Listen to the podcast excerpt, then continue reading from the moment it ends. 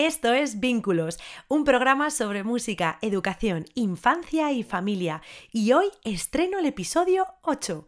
¡Comenzamos!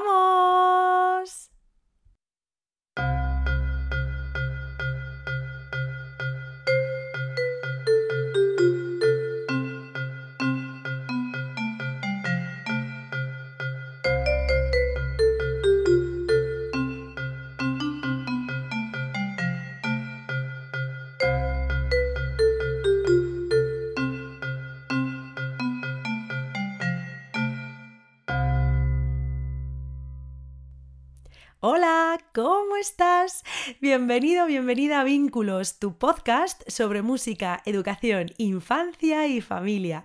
Soy Silvia Gran Hernández, creadora de Vínculo, música desde bebé, y estoy feliz y encantada de poder ser tu anfitrión y guía en este viaje a través de la educación musical temprana, porque mi principal objetivo es que la familia y tú seáis los protagonistas no solo dentro y fuera del aula, sino también aquí, en este canal, y que la música funcione como herramienta de unión, aprendizaje y felicidad. Así que si eres madre, padre, educador, educadora, estudiante o cualquier figura que tiene la suerte de vivir cerca de un bebé o peque de 0 a 5 años y te interesa formar parte de su evolución, aprendizaje y crecimiento a través de la música, este es tu podcast. Es para ti. Y en el episodio de hoy voy a retomar ese fascinante tema de los sentidos y de cómo utilizo la música para conectar con las personas cuyo canal predominante puede ser el oído, la vista, el tacto o el gusto olfato, con el objetivo de establecer una comunicación y aprendizaje más directos y enriquecedores.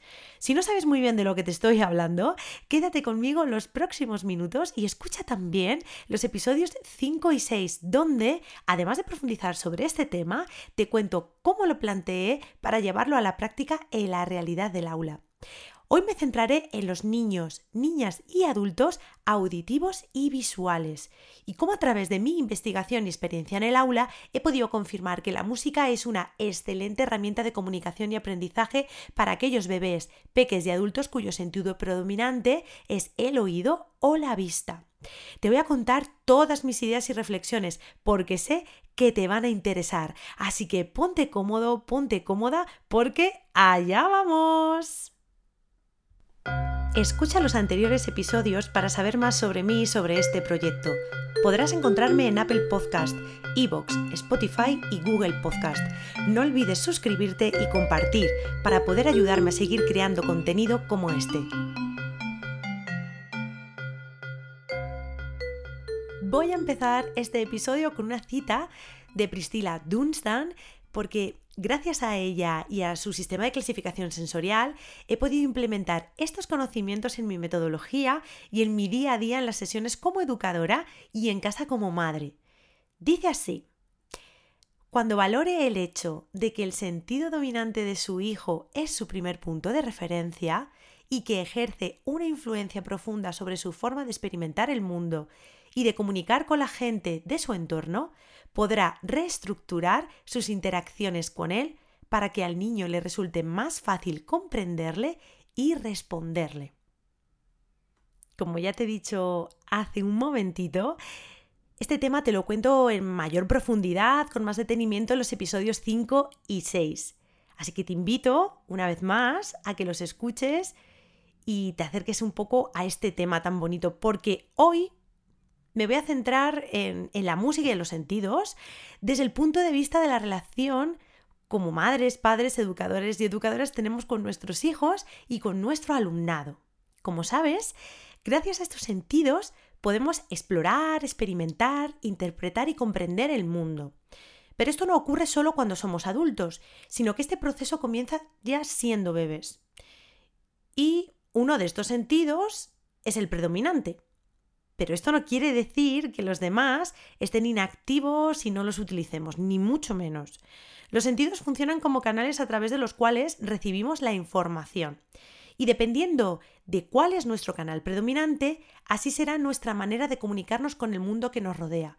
Pero eso sí, todos los sentidos están activos y funcionando en todo momento. Ahora bien, ¿cuál es mi sentido predominante y el de mi hijo o el de mi alumno.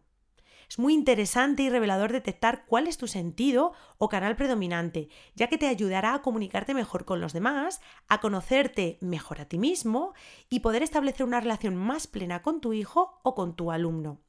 A partir de aquí, seguro que comprenderás mejor el comportamiento o las conductas de tu peque y de tu alumnado y que hasta ahora eran para ti todo un misterio, o que simplemente lo estabas interpretando como hiperactividad, hipersensibilidad, timidez, mal comportamiento. Dependiendo de cuál sea nuestro sentido predominante, así será nuestra orientación hacia el mundo.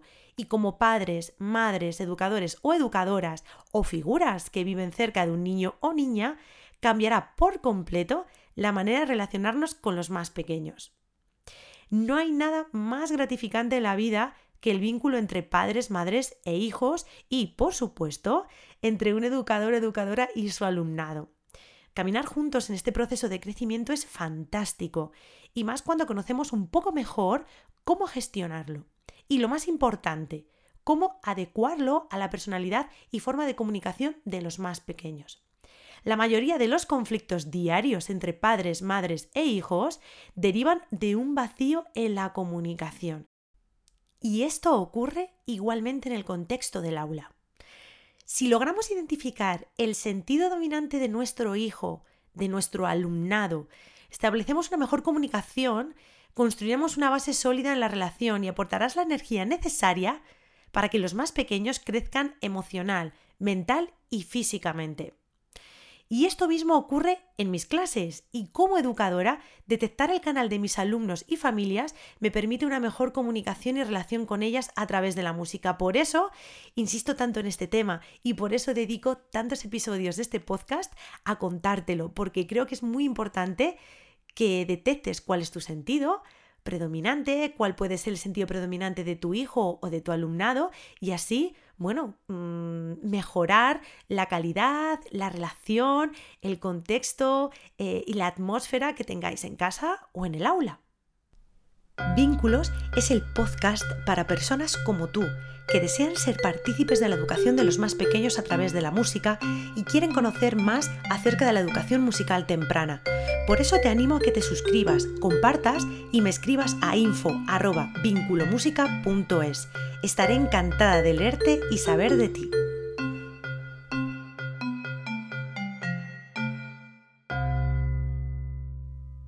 Hoy vamos a dedicar los minutos de este podcast principalmente al canal auditivo y al canal visual, a aquellos bebés, niños, niñas y adultos cuyo canal predominante es el oído o la vista.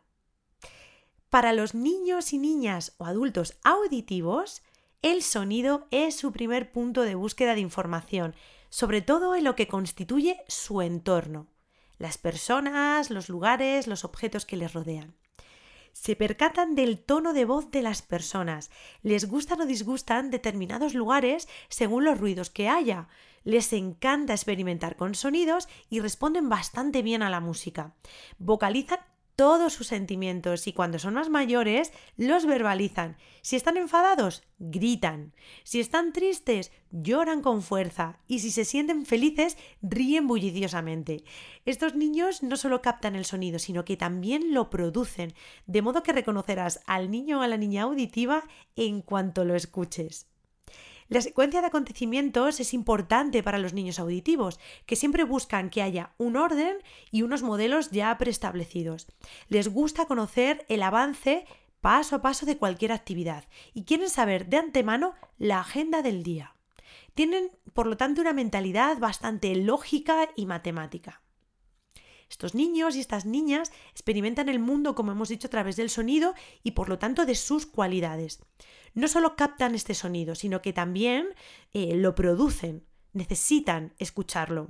El lenguaje juega un papel importantísimo en el proceso de aprendizaje de las personas auditivas y la voz que utilicemos con ellas debe ser muy expresiva. Les encantan los juegos de palabras con rima, el ritmo y la expresividad del lenguaje y de la música. Lo mismo que los libros que incorporan sonidos en el relato, o aquellos que los invitan a que imiten los sonidos que emiten, por ejemplo, los animales, eh, los medios de transporte. Les encantan los instrumentos musicales como los que son de pequeña percusión, un tambor, una maraca, una caja china y también los juguetes con sonidos. Adquieren conocimientos sobre los objetos de su mundo tirándolos, dejándolos caer o haciéndolos sonar entre ellos golpeándolos, percutiéndolos. Pero mientras que un niño táctil podría hacer algo más o menos similar con una pelota o una muñeca o un instrumento o juguete, o juguete sonoro, la diferencia está en la motivación o intención inicial. El bebé táctil tira los objetos, los deja caer y los hace sonar para conocer su naturaleza física. Si están hechos de madera, si son metálicos, si son de plástico, mientras que el niño auditivo lleva a cabo las mismas acciones para escuchar los distintos sonidos que pueden obtener de ellas, pues el sonido es su clave para procesar la información del entorno, es decir, ¿cómo suena esta madera? ¿Cómo suena el metal? ¿Cómo suena este objeto de plástico? Los bebés y niños auditivos viven la vida siguiendo un ritmo y una banda sonora propios. Los reconocerás porque balbucean muchísimo, tararean muchas canciones, están todo el rato hablando, mm, en fin, practican y aprenden a través del sonido.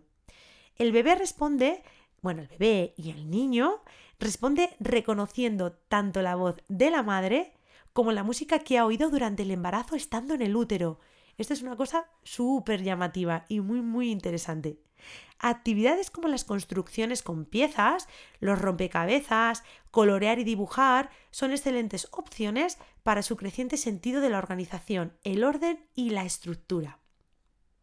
Incluso, más que para otros, dormir es esencial para el sentido del equilibrio, la armonía y la energía del niño auditivo. A estos niños les encanta el orden, la rutina, la regularidad, la sensación de que una actividad sigue a la otra en una secuencia predecible, que controla, que puede intuir. Ahora bien, ¿cómo adecuo, después de, haber, eh, de haberte contado todas estas peculiaridades, todas estas características, que si te has sentido identificado o identificada, puede que tu canal sea el auditivo, o si has sentido una un reconocimiento de tu hijo, de tu hija o de alguno de tus alumnos, pues bueno, puede que sus canales eh, sean el, el auditivo. Y ahora bien, te lanzo esta pregunta. ¿Cómo crees que lo he adecuado yo a mis sesiones musicales? Pues bien, te lo voy a contar, porque esto lo conseguí y en el episodio 6 te lo cuento en, en una propuesta que hice para el aula, una experiencia que hice para el aula durante un curso académico completo, donde utilizo unas temáticas, utilizo unos objetos, em, unos instrumentos cuyas características, cuyas peculiaridades em, me acercaban a, a estos niños, a estas niñas, a estos adultos auditivos. ¿Cómo lo hice? Pues con la riqueza y la variedad sonora de las melodías, los recitados rítmicos y las audiciones que seleccioné pues les llamaron su atención de forma natural. Como te he dicho, la música es algo que, que les atrapa y que les atrae enseguida, porque como bien sabes, la música eh, suena, es algo que por lo que primero entra es por el canal auditivo, con lo cual estas personas se sienten eh, obviamente muy identificadas con, esta, con este arte se potenció con el uso de la voz como recurso interpretativo principal. Yo modulaba, intentaba frasear eh, mi voz de tal manera que pudiera llegar a ellos. Y de alguna manera les invité a explorar la suya propia, alcanzar un mayor control sobre la misma, su respiración y lograr paulatinamente respuestas más precisas e intencionadas. El uso de instrumentos, la sonoridad, y el movimiento de su cuerpo como modelo de expresión y el manejo de objetos acorde a lo que escuchaban o cantaban los motivaba para seguir explorando nuevas experiencias a través de este sonido. La planificación y secuenciación de las dinámicas, que seguían una rutina y un orden semanales, potenciaron enormemente su aprendizaje, pues se sentían mucho más cómodos y seguros con lo que estaban vivenciando. ahora voy a continuar los próximos minutos con el otro canal en el que nos vamos a centrar en este episodio, que es la vista. Aquellos bebés, aquellos niños, niñas y adultos cuyo canal predominante es la vista, el canal visual. Y estas personas se relacionan con el mundo a través de lo que ven.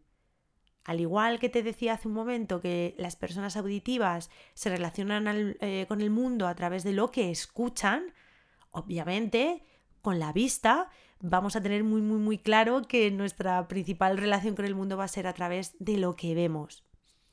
Aprenden mirando cómo tú haces las cosas y te imitan. Suelen aprender a leer con mayor facilidad que los niños con otros sentidos dominantes y responden muy bien a las cartulinas didácticas. Se distraen con facilidad con los cambios que aparecen en la televisión, con el ordenador, el gentío, los entornos caóticos y con cualquier cambio que sufran las cosas a las que están acostumbrados, por muy mínimas que sean. Lo que ven es el mensaje que captan. Si ven una cara enfadada, se asustan. Si ven una cara feliz, les hace también sentirse felices, contentos. Suelen gustarles el orden y disfrutan organizando y ordenando los juguetes por color, por forma, por tamaño o cualquier otro criterio que ellos decidan y que tal vez no sea perceptible para ti. Los niños y las niñas visuales disfrutan con los colores, con las formas, con el movimiento. Se relacionan y aprenden a través de lo que ven. Les encanta observar cómo los demás hacen las cosas y prestan mucha atención. Aunque cuidado, porque el exceso de imágenes interesantes y nuevas o el exceso de movimientos, gestos, a la vista puede quizás inquietarlos, ponerlos nerviosos, estresarlos, así que cuidado con este tema. Su principal recurso para aprender es la imitación. Si te has sentido identificado identificada con estas peculiaridades, con estas características del sentido eh, predominante visual, de estas personas visuales, y crees que tú o tu hija o tu hijo o alguno de tus alumnos es visual, pues fenomenal, porque vas a poder eh, establecer una mejor relación con, con esos peques y si eres madre o padre, pues ya sabrás reconocer ciertas cosas, sabrás reconocer porque hay veces que tu hijo o tu hija es eh, muy estricta eh, con el orden o por qué coloca o ordena las cosas de una manera o por qué de repente se abruma o se asusta o se, inquieta por algo o por qué de repente eh, cuando está viendo la tele o cuando está en la calle se despista, em, va hacia otro lado porque quizás está siguiendo una fuente visual que le ha llamado especialmente la atención, etcétera, etcétera. Y si eres educadora, pues a lo mejor también te sirve para eh, establecer ciertas estrategias didácticas en tu día a día y en tu metodología en el aula. Y lanzo de nuevo la pregunta anterior, la que he hecho antes con el canal auditivo. ¿Cómo adecué todas estas peculiaridades, todas estas características a mis sesiones de música?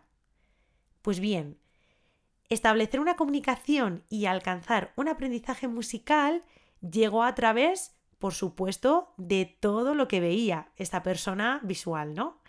Las formas de los instrumentos, las texturas y colores de los objetos, visualizar la temática central en todas las actividades de la sesión como elemento de continuidad, permitieron que la música apoyara y enriqueciera ese mensaje visual que generaron todos esos elementos representados a través de objetos e instrumentos la gesticulación y el movimiento corporal, tanto suyos propios como los de los demás y los míos, así como la adecuación de lo que veía con lo que escuchaba y cantaba, sirvió para completar la propuesta educativa que, que, hago en cada sesión.